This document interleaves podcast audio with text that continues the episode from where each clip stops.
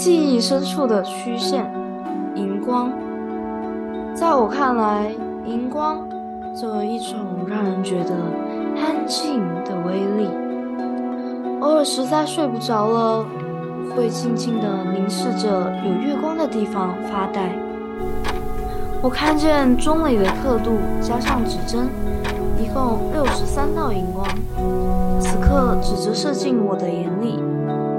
虽然不知道别人会否留意如此平凡安静的东西，我却时时沉浸在小小的世界里，眼里仿佛只有整个房间那么大。在这里，只有我和他互相欣赏着。温暖着。还记得前段时间才买了撒了荧光粉的胶管，用来折星星。起初只折了寥寥几颗的时候不觉，直到做了一堆，我饶有兴趣地将它们放在灯光下照亮。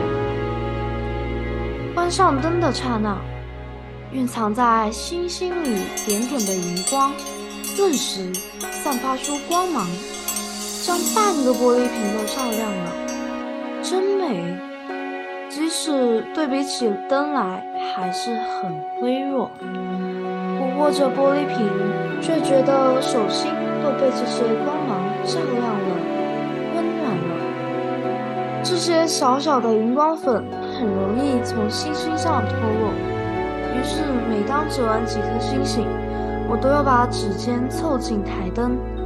等手上的荧光粉吸足了光，再关上，就能看见手指上密密麻麻的淡绿光点。不讨厌每次都要把它们清洗干净，反而喜欢指尖点缀了的感觉。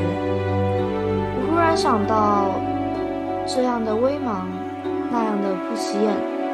我们走过的路上，是否也洒着像荧光粉那样的好运气？但自己没有注意，或许要我们注意实在太难了。